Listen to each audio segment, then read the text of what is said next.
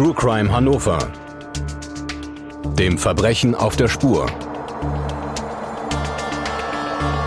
Ein Podcast der neuen Presse Hannover.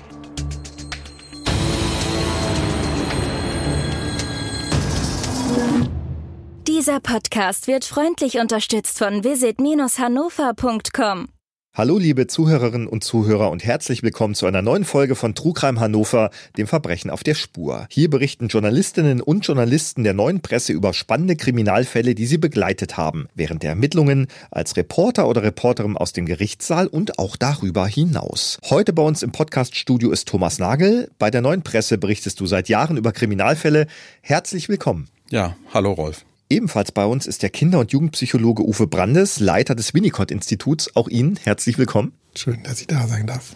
Der Fall, über den wir heute sprechen, hat nicht nur eine strafrechtliche Relevanz, er hat auch viel mit den Sorgen und Nöten junger Heranwachsender zu tun. Hören wir uns einmal an, worum es geht und wir haben den Namen des jungen Täters verfremdet. Gefahr aus dem Netz. Das Phantom aus Stöcken. Pascal G., der am 27. November 2019 vor dem Landgericht Hannover sein Urteil erwartet, macht eigentlich nicht den Eindruck eines gefährlichen Rechtsterroristen, der sich mit einem illegalen Waffenlager auf den Tag X vorbereitet. Der in blaue Gefängniskleidung gehüllte, stark übergewichtige Angeklagte wirkt eher wie jemand, der ein Leben in der Realität nicht gewohnt ist. Doch die Staatsanwaltschaft wirft ihm sowie seinem Mitangeklagten Vater nicht nur illegalen Waffenbesitz, sondern auch Verstoß gegen das Kriegswaffenkontrollgesetz vor. Dabei ist der Angeklagte für die Ermittlungsbehörden ein Rätsel. Er besitzt keinen Personalausweis, ist nirgendwo gemeldet. Eine Schule hat er nicht beendet. Auch von sozialen Kontakten ist nichts bekannt. Selbst in dem Wohnhaus in einem ruhigen Teil des hannoverschen Stadtteils Stöcken, wo sein Vater für die beiden eine kleine Wohnung gemietet hat, haben ihn Nachbarn noch nie gesehen. Der junge Mann auf der Anklagebank ist ein Phantom. Bereits als Kind wurde Pascal G. wegen seiner Leibesfülle gemobbt. Als die Ehe seiner Eltern scheitert, kümmert sich sein Vater um ihn. Doch der ehemalige Koch findet keinen Zugang zu dem Jungen, der sich immer mehr abkapselt. Einen Austausch mit anderen hat er ausschließlich in Internetforen und durch Chats in Online-Computerspielen. Mehr und mehr treiben ihn Verschwörungstheorien um. Immer öfter hält er sich in Neonazi-Foren auf wo tatsächliche Rechtsextremisten und krude Verschwörungstheoretiker die Angst vor einem Tag X schüren. Im Darknet bestellt er Nazi-Devotionalien. Schließlich möchte er die Waffen seiner Actionhelden in den Computerspielen selbst besitzen. Zu diesem Zweck besorgt er sich die Personalausweisdaten seines Vaters und meldet sich in einem Auktionshaus für Feuerwaffen an. Nach und nach kauft er Faustfeuerwaffen, Gewehre, Maschinenpistolen und mehr als 3500 Schuss Munition. Sein Vater schaut dem Treiben seines Sohnes hilflos zu. Schließlich im Jahr 2019 kauft Pascal G. in einem Waffenforum des Darknets eine Pistole des russischen Fabrikats Makarov. Was er nicht ahnt, die Waffe ist von einem Strohmann der australischen Polizei eingestellt worden, um illegalen Waffenkäufern auf die Schliche zu kommen. Die Beamten verfolgen den Weg der Waffe bis nach Deutschland und informieren die Behörden. Mit einem Durchsuchungsbefehl verschaffen sich Polizisten an einem Märztag im Jahr 2019 Zugang zur Wohnung und zum Zimmer von Pascal G. In dem 15 Quadratmeter großen vermüllten Raum finden die Beamten 52 Waffen, Hakenkreuzfahnen und 100.000 Euro in Bar. Was hatte Pascal G. mit den Waffen vor? Woher stammt das Geld? Plante er ein rechtsextremes Attentat?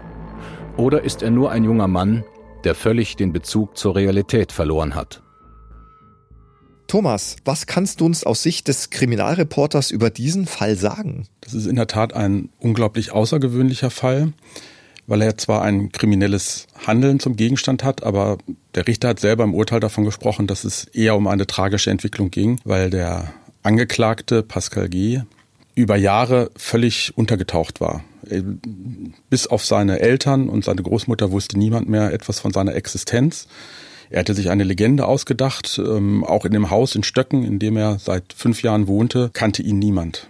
Er hat im Prinzip nur noch im Internet existiert. Es stand ja in der Anklage nicht nur drin Waffenbesitz oder äh, Verstoß gegen das Kriegswaffenkontrollgesetz, vielleicht erklärst du uns später nochmal, was da Unterschiede sind, sondern zunächst ging man ja fast auch aus von einer sta schweren staatsgefährdenden Straftat. Was hatte es damit auf sich? Es gab den Anschein, dass Pascal G. zu einem rechtsextremistischen Amoklauf neigen könnte. Er hatte sich das Video des Attentäters von Christchurch in Neuseeland angeschaut, hatte geschrieben, wenn es hier zum Umsturz kommt, dann will er bewaffnet sein. Er war auf Neonazi-Seiten unterwegs und dieser Verdacht war wirklich sehr, sehr ernsthaft, wurde dann geprüft von, vom Oberlandesgericht in Celle und man konnte dann aber feststellen, dass das eigentlich nur ähm, das Getue der, das Aufschneiden eines sehr jungen, sehr einsamen Menschen war. Nichtsdestotrotz muss man ja auf sowas reagieren. Wir sprechen von einer Zeit, in der die Taten eines NSU noch immer äh, vor Gericht geklärt werden mussten. Wir sprechen von Attentaten wie in Halle. Wir reden auch ja von den Taten eines Anders Breivik. Dort äh, wird sich in Neonazi-Foren rumgetrieben. Dort werden Schusswaffen äh, gehortet. Dort wird ja das Dritte Reich äh, glorifiziert. Du sagst, ja gut, das hat sich nun als nicht so herausgestellt. Aber sind das diese, dieser Sumpf Internet, in dem sich dieser junge Mensch ja verloren hat? Dass er sich im Sumpf des Internets verloren hat, steht zweifellos fest. Er hat auch bei seiner Festnahme ähm, versucht, die Polizisten mit Gewalt davon abzuhalten, sein Zimmer zu betreten. Sein Vater hatte es wohl schon seit Jahren nicht mehr betreten. Das war diese 15 Quadratmeter waren sein Reich. Da hat er existiert. Letztendlich ist das Problem Vorbereitung einer schweren staatsgefährdenden Straftat, dass der Gesetzgeber sich anmaßt, zu wissen, was jemand plant, was er im Kopf hat. Und das ist immer wieder das Problem vor Gericht, das auch wirklich nachweisen zu können. Ich denke mal, dass der Mann, der bei seiner Festnahme 260 Kilo gewogen hat, extrem menschenscheu war, dazu nicht in der Lage gewesen wäre. Am Ende bleibt es ja erstmal eine Anklage wegen Verstoßes gegen das Waffengesetzes und das Kriegswaffenkontrollgesetzes es scheint in diesem Fall sehr einfach gewesen sein, an Waffen jeglicher Art und dreieinhalbtausend Schuss Munition ranzukommen.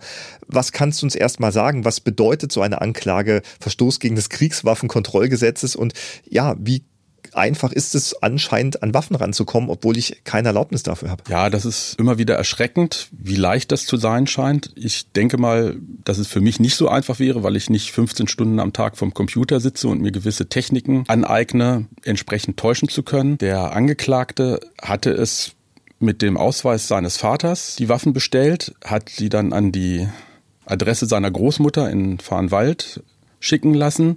Der Vater hat es abgeholt, hat die Waffen abgeholt. Und da steckt schon eine gewisse Planung, Vorbereitung dahinter. Und natürlich, wenn ich mich im Darknet bewege, auf Gleichgesinnte stoße, haben die auch alle ein Interesse, sozusagen sich auszutauschen und eben auch Geld zu machen. Nochmal, das Darknet ist ja ein Raum hoher Illegalität und da muss ich dann trotzdem meine Personalausweisdaten eingeben. Das scheint so ein kleiner Widerspruch zu sein. Und äh, wie kommt dann nochmal dieser, dieser, diese Anklage des Kriegswaffenkontrollgesetzes? Hat er sich auch einen Panzer bestellt oder was fällt da drunter? Ja, das ist in der Tat eine schwierige Frage auch für Juristen. Er hatte sich unter anderem drei Maschinenpistolen gestellt. Laut eines Waffengutachters fallen die aber nicht unter das Kriegswaffenkontrollgesetz, was ich persönlich jetzt nicht nachvollziehen kann.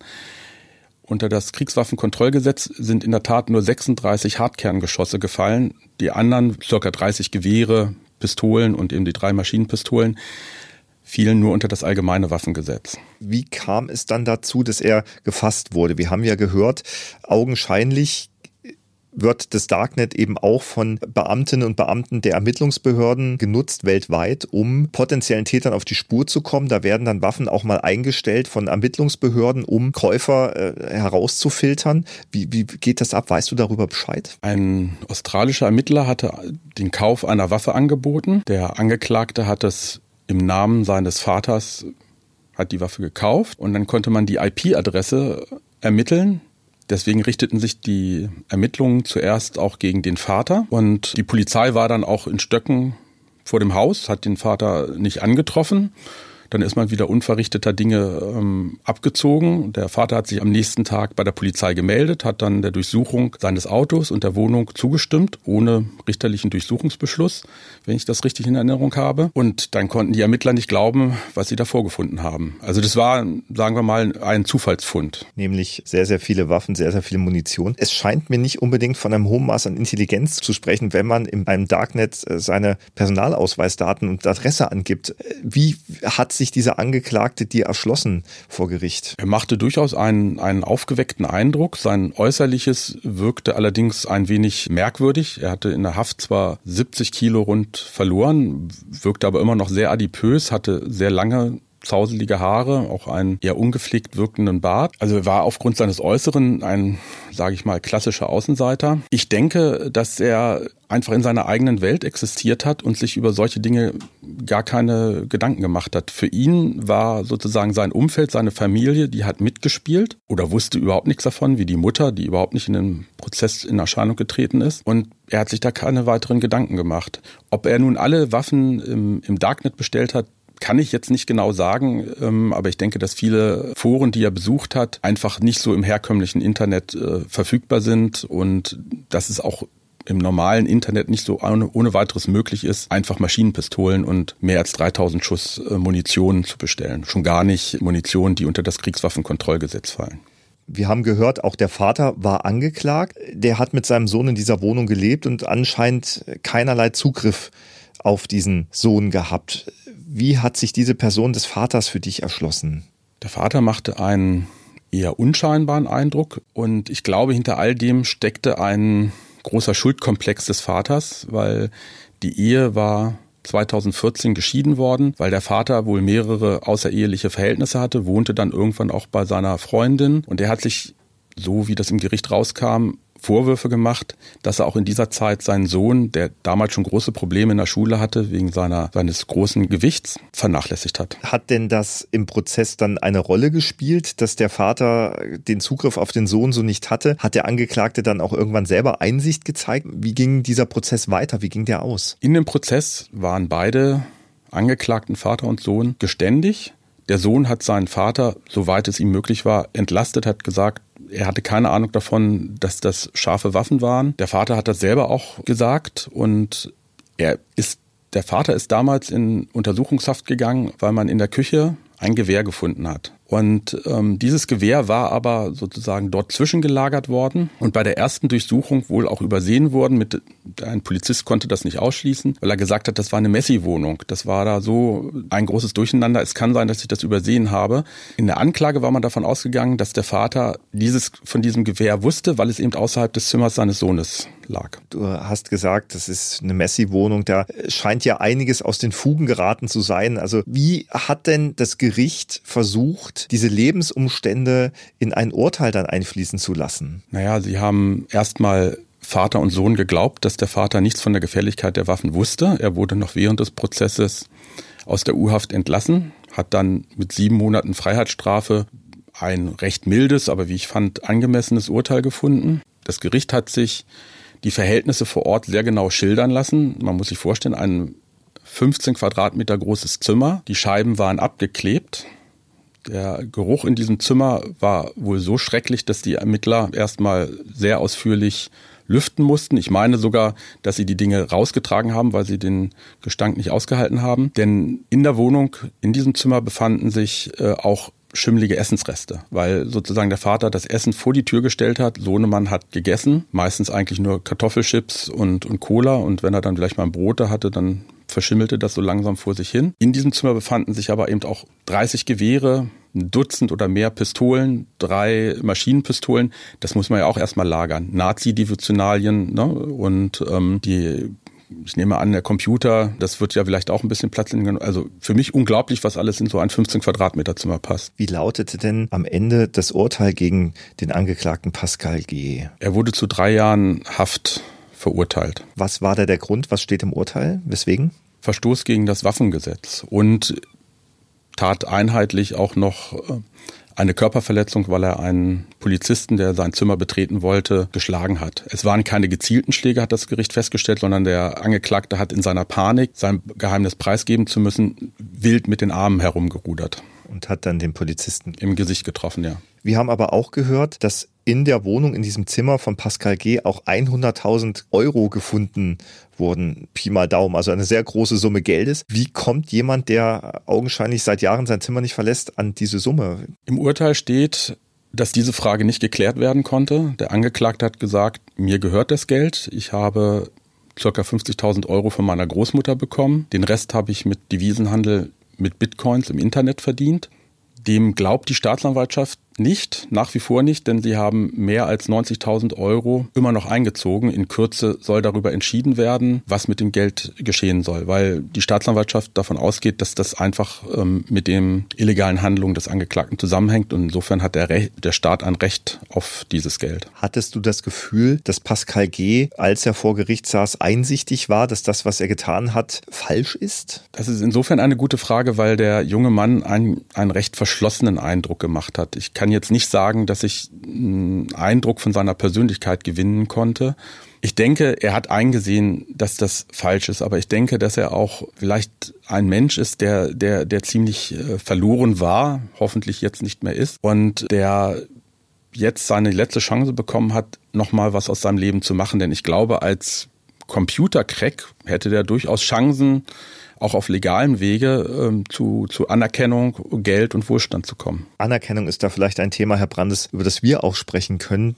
Sie sind äh, Kinder- und Jugendpsychologe und vielen Dank, dass Sie bei uns sind, weil ich denke, dass es sehr wichtig ist, dass wir eben in diesem Fall nicht nur über eine Straftat reden, sondern eben auch über einen Menschen reden, der augenscheinlich so den Bezug verloren hat, wie Thomas Nagel und ich das immer wieder auch erwähnt haben und uns das so erschließt, dass er äh, ja den Kontakt zu anderen, zur, zur, zur Welt da draußen eigentlich verloren hat hat. Und immer wieder hört man ja auch von Fällen, in denen so ein junger Mensch sich abkapselt, nur noch Zeit im Netz verbringt, völlig den Bezug eben zu dieser Realität verliert und dann aber auch Straftaten begeht. Woher kommt das? Ich glaube, da muss man immer ganz individuell gucken. Wenn wir jetzt auf Pascal gucken, ähm, wenn wir uns überlegen, wie ist der vermutlich aufgewachsen, dann kann ich mir gut vorstellen, dass äh, Pascal von Anfang an wahrscheinlich nicht so stabile Eltern hatte, die ihm empathisch begegnet sind, die ihm ähm, die seelischen Bedürfnisse befriedigt haben, die ein Kind hat. Ein Kind hat, bei einem Kind geht es darum, dass man Aufmerksamkeit ihm gibt, dass man ihm Liebe gibt, etc.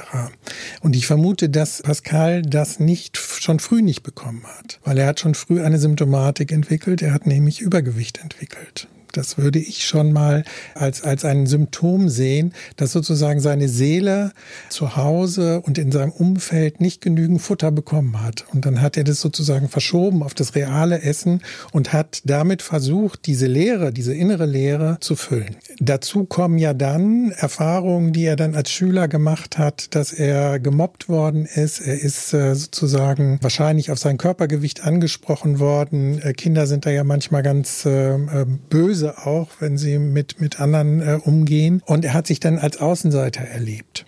Und er, ich glaube, dass es bei ihm so etwas gegeben hat, eine, eine Entwicklung, dass er sich vorgestellt hat, ich bin eigentlich nicht richtig. Meine Eltern kümmern sich nicht ausreichend. Die Mutter ist ja dann nachher auch weg gewesen, richtig von der Bildfläche verschwunden, so wie ich das verstanden habe. Und also ich bin nicht richtig, ich bin falsch. Und das führt immer dazu, dass man sich zurückzieht, aus der Welt zurückzieht, damit man nicht immer wieder diese Erfahrung macht, dass man nicht gemocht wird. Sie sprechen da das richtigerweise an. Ja, man hat das Gefühl, dass sehr oft Täter vorher auch Opfer waren. Besonders wenn es eben in dem Bereich Mobbing geht. Das ist in einer Welt, in einer digitalen Welt, in der sehr viel Hate Speech äh, genutzt wird, in der Mobbing scheinbar digitales Mobbing an der Tagesordnung ist. Wie kann man das sehen, wenn es um die Beurteilung und auch die Bewertung von Taten geht? Ja, ich glaube, in diesem Fall ist es entscheidend, dass er wirklich nirgends ähm, irgendjemanden hatte, der ihm Halt geboten hat. Im Gegenteil, er wurde eben gemobbt, er wurde ausgeschlossen, er, die gleich, er hatte keinen Platz in der gleichaltrigen Gruppe. Und das führt dann dazu, dass äh, dieser Rückzug, von dem ich gesprochen habe, ähm, dass der sozusagen äh, dann äh, ja ganz eindeutig bei ihm in diesem Zimmer, in diesen 15 Quadratmetern, so wie Sie das geschildert haben, äh, dann nur noch stattfand. Aber vor allen Dingen hat er sich zurückgezogen und äh, nur noch in der, ähm, also nicht mehr in der realen Welt gelebt, sondern nur noch in der virtuellen Welt. Also er hat von sich selber ein Bild ich tauge nichts, ich kann nichts, ich bin nichts. Er sieht ja, also wenn er sich im Spiegel angeguckt hat, hat er gesehen, dass er übergewichtig ist, dass er dem Ideal der anderen nicht, nicht entspricht. Ähm, in der Pubertät wird es besonders deutlich gewesen sein. So, und dann gibt es diese virtuelle Welt, diese Spiele, diese PC-Spiele, in denen ich mir meinen Held selber kreieren kann. Ich bin dann der tolle Held, ich bin schlank, ich bin kräftig, ich kann mich wehren. Er wird, äh, wenn ein Spiel ich, äh, gut läuft, dann drücke ich eben auf Return, fange nochmal von vorne an und da bin ich plötzlich jemand. Und wenn ich dann auf Online-Spiele gehe, habe ich Verbindung zu anderen. Und es ist tatsächlich so, dass ja überwiegend die jungen Männer äh, in diesen Online-Foren sind und diese Spiele spielen, die vielleicht ähnliche Schwierigkeiten haben wie ähm, Pascal hier in, in unserem Beispiel, dass da sich eine bestimmte Mischung gesammelt hat. Und das sind ja sozusagen, man sagt dann so einfach sind, die werden sich häufig als Loser empfunden haben in der Realität. Und dann gibt es so Fantasien, oh, aber wenn ich jetzt sozusagen der Starke bin, wenn ich die Macht habe, was kann ich dann alles machen? Und äh, das hat sich möglicherweise dann bei ihm hochgeschaukelt. Er wird dann möglicherweise eben bei Rechtsradikalen gelandet sein, die ja dann auch einfache Lösungen haben und einfache Schuldzuweisungen haben. Die werden gesagt haben, die und die sind daran schuld und wenn die weg sind, geht's uns gut. Das hat nichts mit der Realität zu tun. Also im Gericht hat Pascal G. gesagt, ähm, dass er im Internet Anerkennung gefunden hat und hatte aber auch berichtet, dass er schon seit längerem unter Zwangsstörungen und Paranoia mhm. gelitten habe. Inwieweit äh, die Familie, der Vater, die Mutter darauf reagiert haben, ihn in ärztliche Behandlung begeben hat, ist aus meiner Sicht offen geblieben. Dazu habe ich weder was berichtet, noch habe ich im Urteil was dazu gefunden. Ich möchte nur natürlich sagen, nur weil jemand mal Computer spielt, vielleicht auch länger spielt, äh, ist er kein Täter erstmal oder muss auch keiner werden, nur damit es mal ganz klar ist. Aber es scheint doch Stereotypen zu geben. Äh, Begeisterung für, für äh, gewaltintensive Spiele, Begeisterung für Waffen, Begeisterung eben für das Dritte Reich. Wo kommt das her? Flapsig könnte ich sagen, weil die Jungs das schwache Geschlecht sind. Also wir wissen ja, es ist ja tatsächlich so, dass die Anfälligkeit für psychische Erkrankungen ist bei Jungs höher als bei Mädchen. Wir haben bei uns im Institut, können wir sagen, ungefähr 70 Prozent Patienten und 30 äh, Prozent Patientinnen. Das hat auch was damit zu tun, dass Jungs häufig, ähm, wir sagen, externalisierende Störungen zeigen, also äh, Störungen im Sozialverhalten. Die sind aggressiv, die sind laut, die stören den Unterricht, ähm, während Mädchen häufig Symptome entwickeln, die nach innen gerichtet sind, also Magersucht etc. Was Selbstverletzung. Man nicht, Selbstverletzung, was man erstmal nicht so sieht. Und wenn man mal ganz in die Kindheit guckt, dann hat das Geschlecht wirklich auch äh, oder hat einen großen Einfluss auf die Entwicklung. Kleine Jungs wenn man die beobachtet, wenn die einen Stock sehen, ist das relativ schnell auch ein Gewehr.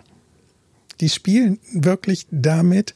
Das heißt, sie, sie bringen sich relativ schnell in eine machtvolle Position. Das hat etwas damit zu tun, weil sie ihre, in der Regel ihre Mutter als eine Person erleben, die ja eigentlich das ganze Leben bestimmt.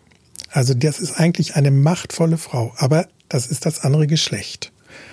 Und sie kompensieren das sozusagen mit solchen Sachen. Das ist etwas, dann kommt noch dazu, dass Väter häufig, auch wenn, wenn sich da einiges getan hat, aber Väter sind häufig nicht so verfügbar und auch nicht emotional so verfügbar. Die machen was mit ihrem Sohn, die spielen Fußball oder so, das ist ja auch gut.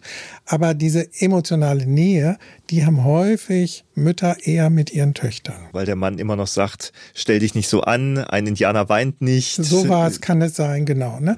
Und wir wissen, dass Mädchen von Anfang an wesentlich kommunikativer sind. Die äh, in ihren Spielen sind, ähm, werden eher Situationen nachgespielt. Also Mutter, Vater, Kind, solche Sachen werden heute auch noch gespielt oder mit Puppen gespielt etc. Wenn Jungs spielen, kleine Jungs im Kindergarten schon, geht's um Gewinnen, es geht um Kampf, es geht um, wer ist der Erste, wer ist der Größte. Und das hört auch nicht wirklich auf. Okay. Das bleibt eben auch bei den jungen Männern so. Und wir erleben ja, wir haben heute, glaube ich, eine wesentlich größere, einen größeren Prozentsatz an jungen Frauen, die ihr Abitur machen. Wir haben einen höheren Prozentsatz an Frauen, die ins Ausland gehen, die auch bereit sind, für eine Ausbildung den Heimatort zu lassen.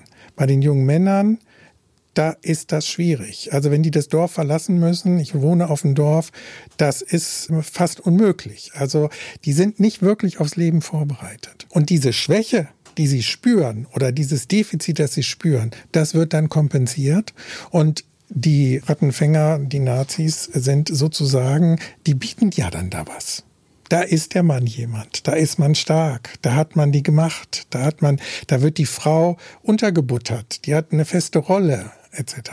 Das heißt, und die Rollenbilder, die dort gezeigt werden, sind patriarchalisch, sind männlich ja. und vermitteln Stärke. Genau.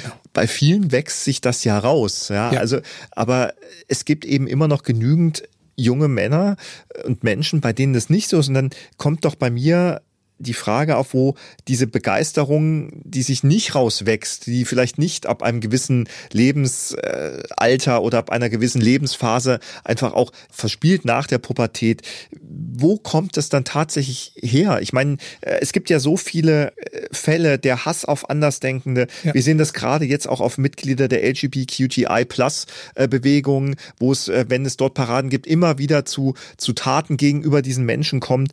Hass auf Frauen, der hat ja auch zu Taten geführt, die furchtbare Opfer gefordert haben. In Deutschland das Attentat im Olympiapark in München, äh, der Attentäter von Halle, dieses rassistische Attentat bis hin zu den Taten von einem Anders Breivik. Man hat immer das Gefühl, das sind immer die gleichen Motive, die gleichen äh, ja, äh, Lunden, die dort angezündet werden, die dann am Ende zu schrecklichen Taten führen. Ja, ich gehe nochmal zurück auf die Kindheit. In der Kindheit wird eine innerpsychische Struktur herangebildet. Also wenn, wenn die um also, oder die Umwelt Halt geben, ausschlaggebend ist, wenn ähm, man als Kind genügend Liebe bekommt, dann entwickelt sich eine Struktur, die es einem ermöglicht, Frustration auszuhalten, die es einem ermöglicht, ähm, eine Intelligenz auszubilden, die es einem ermöglicht, in der Gemeinschaft mit anderen sich wohlzufühlen, Freundschaften zu knüpfen etc. Da gehören noch viele, viele andere Dinge dazu. Wenn ich das in der Kindheit nicht heranbilde und nicht im weiteren Verlauf, dann fehlt mir das in der Pubertät. Die Pubertät ist an sich sowieso schon eine Krise. Es ist schlimm genug, wenn der Körper sich verändert und alles plötzlich anders ist als in der Kindheit und ich plötzlich äh, ja erwachsen werden soll. Das halte ich aus, wenn ich eine gute Struktur habe, weil dann habe ich sozusagen eine Hoffnung, es wird irgendwann mal besser dann bin ich sprachfähig oder sprechfähig. Ich kann mich mit, mit anderen drüber unterhalten. Ich kann, äh, ich nutze die Gruppe als, als äh, Austausch, äh, als Austauschmöglichkeit, um zu erfahren, wie andere äh, durch Krisen gehen, wenn ich Liebeskummer habe. Wenn ich diese Struktur nicht habe, dann bleibe ich da hängen. Dann bleibe ich in dieser, in diesen Fantasien, diesen Gewaltfantasien, bleibe ich hängen und äh, gucke nicht auf die, die Realität. Man hat das Gefühl, Eltern von Heranwachsenden stehen hier irgendwann immer vor dieser Herausforderung, wie erreiche ich mein Kind noch? In unserem Fall hat der Vater anscheinend überhaupt keinen erzieherischen und auch äh, emotionalen Zugriff auf sein Kind gehabt. Nun werden wir hier in diesem Podcast jetzt keine grundsätzlichen erzieherischen und äh, pädagogischen äh, Kurse erteilen können, aber äh, was kann man denn da tun? Ja, also der, der Vater hat sich sozusagen ein bisschen aus seinem Schicksal ergeben. Ich glaube, dass es wichtig ist, also wenn, der, wenn die Eltern merken, dass irgendetwas da nicht stimmt, dann ist es gut, dann eben tatsächlich sich auch Rat zu holen. Also das können ja Beratungsstellen sein, das kann aber auch erstmal Nachbarn, Nachbarin zu sein. Aber mein Eindruck war, dass Pascals Vater auch in seiner eigenen Welt ein bisschen gelebt hat und nicht wirklich in Kontakt mit anderen gewesen ist. Eltern können durchaus, es gibt im Internet mittlerweile gute Hinweise darauf, was, was sozusagen noch normal ist und was nicht mehr normal ist. Also dass gerade die jungen Männer, die 14, 15, 16-Jährigen, wenn man denen den Laptop wegnimmt, dann glauben sie, sie müssten sterben. Das ist alles ganz normal erstmal, äh, solange sie sozusagen noch im, im normalen Leben auch äh, dabei sind, wenn sie zur Schule gehen, wenn sie noch ihre Freundschaften pflegen. Da wollte ich nämlich gerade drauf kommen. Äh, es scheint ja auch für Eltern, für Angehörige auch durchaus immer schwieriger zu werden, zu erkennen, was ist eigentlich eigentlich noch normal, was ist nicht normal, weil wir nun mal in einer Welt leben, die sich scheinbar immer schneller dreht.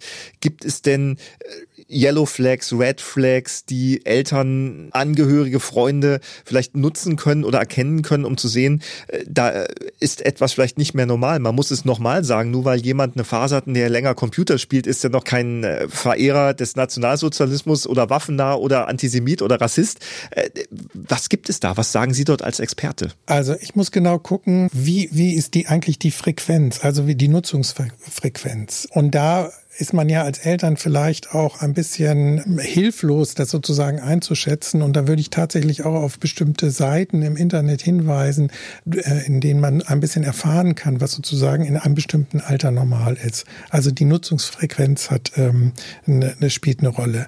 Dann ist Yellow Flag zum Beispiel auch, wenn Jugendliche anfangen, ihre Hobbys zu vernachlässigen. Also wenn die immer Fußballer gewesen sind und plötzlich geht's nicht mehr zum Training. Das wäre für mich ein Hinweis. Wenn die Freundschaften nicht mehr gepflegt werden, das wäre für mich auch ein Hinweis. Und das ist ein Punkt, an dem man als Eltern häufig auch noch eingreifen kann. Also wo man dann sagen kann, hier, mir fällt das auf, du sitzt eigentlich nur noch vorm Computer, was ist eigentlich mit deinen Freunden, was ist mit deinem Sport? Ähm, ich mache mir Sorgen.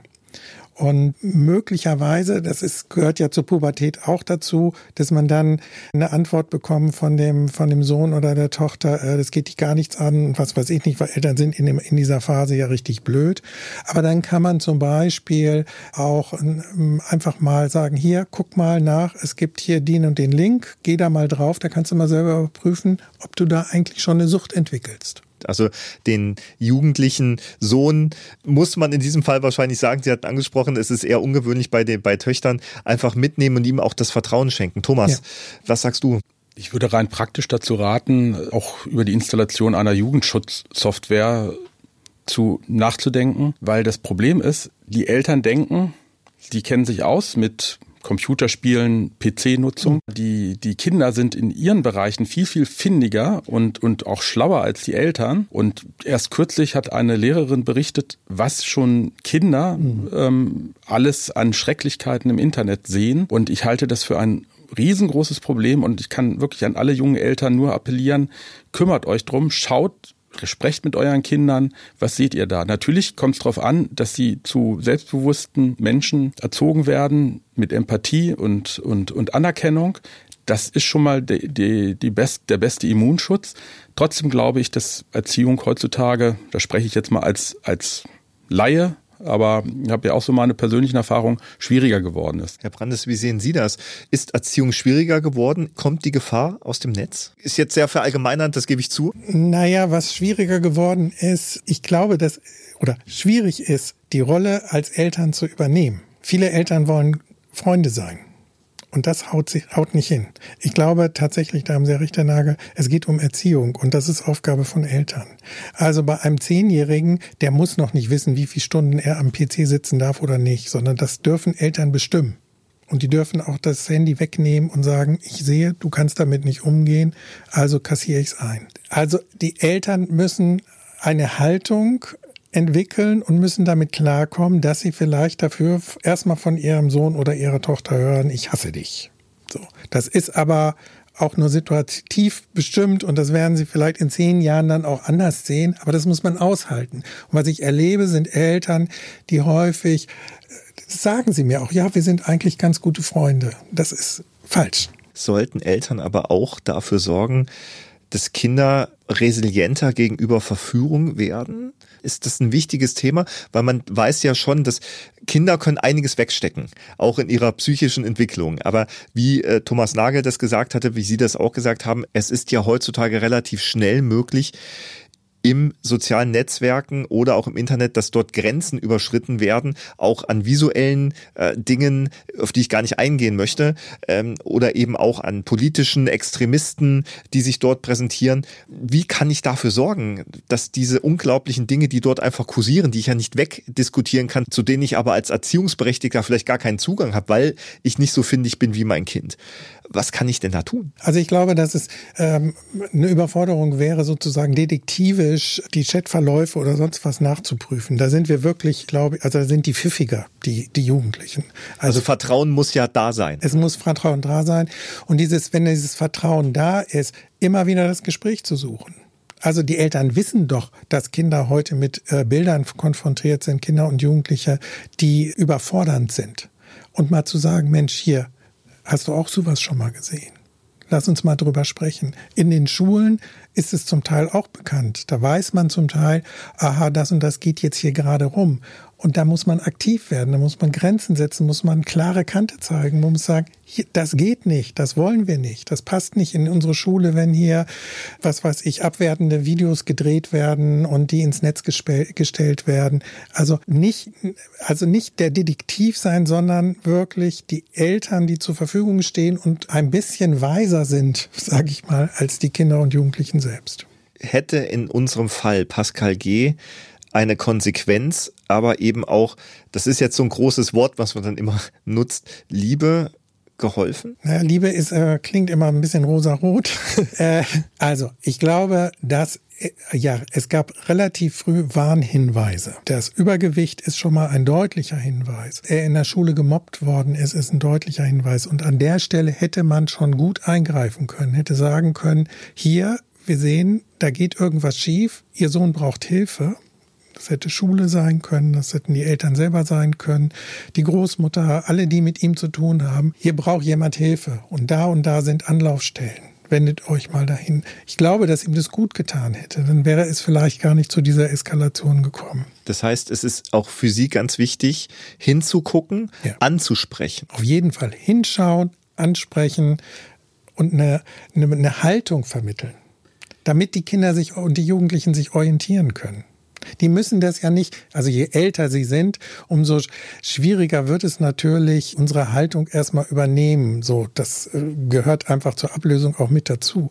Aber sie müssen es gehört haben dass es auch diesen Standpunkt gibt. Trugreim Podcast bringen es so mit sich, dass man immer so über extreme Fälle spricht. Das ist aber ja nicht die Realität oder ist es tatsächlich so, dass psychische Auffälligkeiten bei jungen Menschen, auch bei jungen Männern, zugenommen haben? Ist das eine Mode? Geht es weg? Was kann man tun? Leben wir in einer von psychischen Defiziten bestimmten Gesellschaft? Also das hat uns ja die, die Corona-Zeit ähm, äh, sozusagen nochmal gezeigt, wie wenig sprachfähig die Familien sind. Ich glaube, das ist ein Hauptgrund dafür, dass psychische Erkrankungen so zugenommen haben. Wir äh, bei uns am Institut, äh, wir bieten äh, Psychotherapien an, ungefähr, wir haben ungefähr 500, 600 Erstgespräche im Jahr. Und wir bieten äh, über 20.000 äh, Therapiestunden im Jahr an. Und wir sind immer wir haben immer eine Warteliste. Also die psychischen Erkrankungen nehmen wirklich zu. Das äh, berichten mir auch die Kollegen und Kolleginnen in den äh, Kinder- und Jugendlichen Psychiatrien, die Suchtkliniken. Wir haben ja hier in Hannover Teen Spirit Island für suchtkranke Kinder und Jugendliche. Da nimmt die ähm, Internetsucht zum Beispiel äh, ziemlich zu. Die haben ähm, da wesentlich höhere Zahlen äh, gemeldet als noch vor, vor zehn Jahren. Ich glaube, unsere Gesellschaft, naja, fliegt auseinander, ist ein bisschen zu groß gesagt, aber sie hat, es gibt, es gibt zu wenig Orientierungspunkte. Es gibt so wenig Haltepunkte, an denen man sich orientieren kann, weil alles geht. Es gibt, gibt so viele Angebote im Internet. Ich kann mich selber beschäftigen. Ich kann, ähm, hab, bekomme den Eindruck, wenn ich auf YouTube gehe oder was weiß ich nicht, was alles möglich ist, dass ist aber häufig eben Fantasie und, und die Realität, dass ich morgens aufstehen muss und zur Schule gehen muss, das, das bereitet immer mehr, mehr Kindern und Jugendlichen Schwierigkeiten. Ist es vielleicht ein Fall, in dem Sie auch sagen, dieser Fall Pascal G., diese Sucht nach Aufmerksamkeit, dieses, dieses actiongeladene Leben, was uns vorgelebt wird, diese Spaßgesellschaft, dieses jemand sein zu müssen, sich selbst zu präsentieren, müssten wir vielleicht manchmal mehr Langeweile und Mittelmaß ertragen können wir alle? Ja, das, das glaube ich, das glaube ich auch. Das ist, das sage ich selbst immer. Ich bin zwei Jahre bevor, also in zwei Jahren gehe ich in Rente und dann sage ich, worauf ich mich wirklich freue, ist Langeweile. Also wirklich mal wieder zur Besinnung zu kommen, das auszuhalten, das können heute viele Menschen nicht mehr. Es muss alles gefüllt werden. Und bei Pascal G. kann man ja froh sein, dass es diese Ermittlungen gegeben hat, um ihn da wirklich zu bremsen, weil die Gefahr ist ja, also der hat ja erstmal, ist er ja sozusagen nur in diesem Fantasieraum gewesen, er ist der tolle Held. Und dann reicht das irgendwann nicht mehr. Und dann kamen die ersten Waffenkäufe und dann hat er gesehen, das klappt. Und dann reicht das aber auch nicht mehr. Dann kamen die nächsten Waffenkäufe. Und dann kann eben jemand dann auch wirklich zum Attentäter werden, weil dann sozusagen diese Fantasie, diese, diese Waffen etc., das reicht dann nicht mehr aus, um einen zu befriedigen und, und sich vorzustellen, äh, welche Aufmerksamkeit man damit äh, erreichen würde, sondern dann wird die Tat auch umgesetzt. Und dann kommt es eben wirklich zu solchen Attentaten. Also von daher ist es gut, dass die Polizei eingegriffen hat. Wenn ich das noch sagen darf, wenn ich das an das Urteil denke, der ist ja, glaube ich, wie ein Erwachsener verurteilt worden, der hätte eigentlich in, in eine Jugendstrafanstalt gemusst, weil der muss nachreifen. Der ist ja eigentlich noch ein Kind. Das habe ich auch gedacht, aber er war halt zur Tatzeit schon 30 und daher gibt das Gesetz das nicht mehr her. Aber es ist so, dass man schon das Gefühl hat, das ist ein eher und das meine ich nicht abwerten, sondern so wie sich dieser Fall darstellt, doch vielleicht ein eher kindlicheres Gemüt. Ja. Müssen wir da auch bei der Betrachtung von Tätern viel mehr drauf achten, dass man eben mit diesem 18. Geburtstag zwar formal erwachsen ist, aber eben entwicklungsmethodisch oder entwicklungspsychologisch noch lange nicht so weit ist. Natürlich gibt es auch im Strafrecht immer äh, das Erwachsenenrecht das Jugendstrafrecht und auch ältere Täter, die über 18 sind, werden natürlich in manchen Fällen immer noch bewertet nach diesem Recht. Aber es ist nicht so einfach, Herr Brandes. Ne? Wir brauchen eigentlich einen anderen Strafvollzug. Also es ist, es ist gut, dass wir, dass wir eine Rechtsprechung haben. Äh, die wird, es ist vielleicht auch gut, dass sie unterscheidet zwischen Kind und Erwachsene, aber das ist eben nicht gekoppelt am Alter, sondern man kann auch mit 30 noch wie ein 14- oder 15-Jähriger sein. Aber dass dann entsprechend auch Strafe oder eine Strafanstalt etwas anbietet, damit diese Menschen nachreifen können. Weil wenn Pascal G. aus dem Knast kommt, was soll sich dann ändern? Der ist weiterhin dick, der ist weiterhin ungepflegt, der hat weiterhin keine Kontakte. Oder Kontakte zu Straftätern. Oder nur, oder das, genau, genau, genau. Also das sind die, die Prognose ist da nicht sehr, sehr günstig. Denken Sie nach all dem, was Sie von diesem Fall wissen, dass Pascal G. doch eine Chance hat, eben diesen Weg nicht zu gehen, sondern sich ins Positive zu entwickeln? Ich, ich hoffe ja immer, dass, oder ich glaube auch fest daran, dass man manchmal Glück in seinem Leben hat und irgendwelchen Menschen begegnet, die einem sozusagen dabei helfen, ein bisschen ja nachzureifen, erwachsener zu werden. Und äh, vielleicht, das wünsche ich dem Pascal G. da auf jeden Fall, dass äh, ihm da solche Menschen begegnen. Das kann ja ein Bewährungshelfer sein oder die, meistens gibt es ja auch eine Nachsorge dann, dass äh, er da so eine Unterstützung bekommt und vielleicht erkennt er ja für sich selber auch, ich brauche eigentlich Hilfe. Ich brauche eigentlich jemanden, der mich dabei unterstützt, ja, erwachsen zu werden. Herr Brandes, Sie sprechen da was ganz Wichtiges an. Nicht nur die Erkenntnis, Hilfe zu brauchen, sondern sie auch zu bekommen. Nun, es ist eigentlich gar nicht möglich. Sie haben selber gesprochen, wie viele Gespräche Sie führen. Wo kann man sich denn hinwenden? In einem Akutfall, aber auch, wenn man merkt, mir geht's jetzt nicht gut, ich kann mich vielleicht jemand nicht anvertrauen, aber äh, was kann man da machen? Es ist, also ich auch meine Kollegen im, im Erwachsenenbereich berichten eben auch, die haben lange Wartelisten. Es ist wirklich schwierig. Es gibt einmal tatsächlich erstmal, um sozusagen für sich selber rauszukennen, wenn wir jetzt bei der Internetsucht äh, sind, trifft das auf mich zu, dann kann man da tatsächlich mit, mit, mit Fragebögen arbeiten, um das erstmal einzuordnen sozusagen. Dann ist es natürlich gut, wenn man Freunde, Freundinnen hat, die können sozusagen überbrückend helfen. Aber es wird vermutlich vielen nur bleiben, dass sie sich tatsächlich bei einem wenn es Jugendliche sind oder die Eltern melden sich bei einem Kinder- und Jugendlichen Psychotherapeuten, bei einem Kinder- und Jugendlichen Psychiater oder bei den Erwachsenen eben dann die entsprechenden Erwachsenen Psychiater, Psychiatrien dort anzumelden und man muss dann diese Wartezeit tatsächlich abwarten. Es gibt keine, also ich sag mal, wenn ich akut krank bin weil ich also so, sozusagen die Fantasie habe, ich muss jetzt gleich mehr Waffen kaufen und irgendwelche Leute niedermähen, dann kann man auch tatsächlich in die Psychiatrie gehen und sagen, so, ich bin jetzt hier in einem Ausnahmezustand und äh, drohe hier Dinge ähm, in Gang zu setzen, die ich eigentlich nicht will, dann nehmen die einen auch auf weil das ist dann Notfall. Aber das ist sozusagen nur zum Schutz der Allgemeinheit oder des, des Selbstschutzes. Da findet dann nicht wirklich Therapie statt. Für Therapie braucht man leider, leider einen langen Atem. Thomas, der Fall des Phantoms aus Stöcken. Was ist dein Fazit? Denkst du, dass Pascal G. geläutert ist, dass er seine Süchte, seine Ansichten und vielleicht auch seine Ängste, die er hat, überwinden kann? Der Anwalt des Vaters, Matthias Waldraff, der ja auch schon mal hier zu Gast war, hat gesagt, dass das in 40 Jahren Strafrecht der krasseste Fall von Wohlstandsverwahrlosung gewesen sei, den er je kennengelernt habe. Das ist erstmal mein Fazit, dem glaube ich, kann, muss man nichts weiter zu sagen. Ich würde Pascal G. raten, aus seiner vermeintlichen Schwäche eine Stärke zu machen, nämlich seine Fähigkeiten, die er im Internet äh, sich angeeignet hat, die ja zweifellos bestehen, als Beruf zu nutzen, sich dadurch eine bürgerliche Existenz zu schaffen und begleitend eben eine psychotherapeutische Therapie zu machen, um das nicht wieder so ausarten zu lassen. Denn ich befürchte auch, dass er im Gefängnis eher nicht therapiert worden ist, dort auch wieder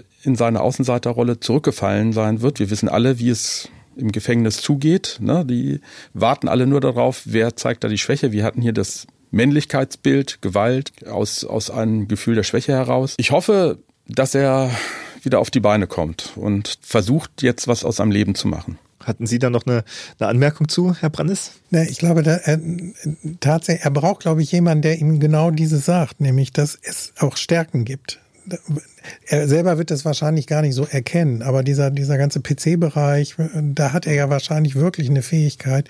Und da braucht es Leute, die ihm sagen, jawohl, hier, und das, das bauen wir jetzt mal aus. Am Ende bleibt der Gedanke, dass manche Täter zunächst auch Opfer sind. Mobbing und Ausgrenzung machen etwas mit uns und besonders bei Heranwachsenden sind es Wunden, die tiefe Narben auf der Seele hinterlassen. Schauen Sie nicht weg, wenn Sie Fälle von Mobbing und Ausgrenzung mitbekommen. Sprechen Sie das an, egal ob das im Netz ist oder in der Schule oder in der Arbeit oder im privaten Umfeld. Es gibt Hilfe, Herr Brandes, Sie hatten da schon angedeutet, wohin man sich wenden kann. Auch wenn Praxen und Kliniken dicht sind, in akuten Fällen äh, wird man dann doch aufgenommen, aber man kann auch immer mal gucken, wo es besonders bei Fällen von Mobbing Hilfe gibt. Da gibt es Online-Hilfe durch Bildungsträger, durch Krankenkassen, Organisationen wie der Weiße Ring stehen auch zur Verfügung und äh, beispielsweise auch bei der Telefonseelsorge unter 08000 11 10111 oder 08000 111 0222 oder 116 123. Dort sitzen geschulte Mitarbeiterinnen, die zumindest erstmal ein Ohr haben, wenn ich überhaupt nicht mehr weiter weiß. Und dann ist es immer besser, mit jemandem zu sprechen, als auf die Straße zu gehen und seiner Wut, seinem Hass oder seiner, seiner Verzweiflung Ausdruck zu geben, indem ich andere verletze. Das war Trugreim Hannover, Gefahr aus dem Netz, das Phantom aus Stöcken. Wir freuen uns über Feedback und wenn Sie uns eine Nachricht schreiben wollen, dann können Sie das tun über die sozialen Netzwerke der neuen Presse oder auch per Mail unter trugreim.neuepresse.de. Vielen Dank fürs Zuhören und bleiben Sie freundlich. Wenn Sie Lust bekommen haben, die Originalschauplätze historischer Verbrechen in Hannover zu erkunden, haben wir genau das Richtige für Sie. Kommen Sie mit auf die Jagd. Von Königsmarkt bis Hamann, von Hanebut bis Duyer. Bei der neuen Tour durch die Innen- und Altstadt von Hannover lauschen Sie spannenden Hintergründen aus der Kriminalhistorie an den Originalschauplätzen in Hannover. Was hat es mit einem Leichenfund an der Leine auf sich? Wo hat Hamann sein Unwesen getrieben? Und wo ist der Legende nach das Beutelager von Hanebut? Die Antwort auf diese Fragen und noch vieles mehr erfahren Sie bei diesem Rundgang. Neben dem thematischen Schwerpunkt der historischen Verbrechen geben unsere Krimi-Guides auch viele Informationen zu bekannten Sehenswürdigkeiten Hannovers. Alle Infos und Daten zum Rundgang gibt es unter www.visit-hannover.com slash Krimitour. Dort finden Sie auch alle Informationen etwa zur geführten Fahrradtour, zu den Highlights der Stadt oder zum kulinarischen Stadtrundgang. True Crime Hannover, dem Verbrechen auf der Spur, ist ein Podcast der neuen Presse Hannover. Mit Thomas Nagel, Britta Marholz, Christian Lohmuth und Rolf Rosenstock. Chefredaktion Carsten Bergmann. Technische Realisation Alexander Kollmeier, Felix Grieshammer und Patrick Wehrhahn. Sprecher Nicola Irmer, Martin Schubach und Marina Adelmann. Musik Ian Post und Jimmy Svensson. Redaktion und Regie Rolf Rosenstock. Produktion TVN Corporate Media und TVN Production.